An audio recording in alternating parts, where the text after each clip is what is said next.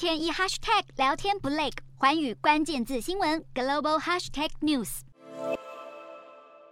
才刚迈入二零二三，微软就面临多事之秋，宣布裁员没多久，二十五号旗下服务包括云端运算平台 Azure，全球数百万人使用的 Teams、Outlook 一度传出严重宕机，在各大洲闹出数千起灾情，微软正在调查当中。然而要处理的问题不止如此。微软上季表现是大致符合市场预期，但照业务区分的话，Windows 硬体营收大幅衰退，只有关键的云端部门表现强劲。Azure 上季营收更大增百分之三十八。不过，微软同时警告，在经济逆风之下，这一季 Azure 营收成长速度会比前一季放缓四到五个百分点。另外，微软也公布将在今年一月三十一号之后终止销售 Windows 十作业系统下载版本，而 Windows 十后续安全性更新将会持续到二零二五年十月之后，将把重心逐渐转移到 Windows 十一，也呼吁市场尽快升级。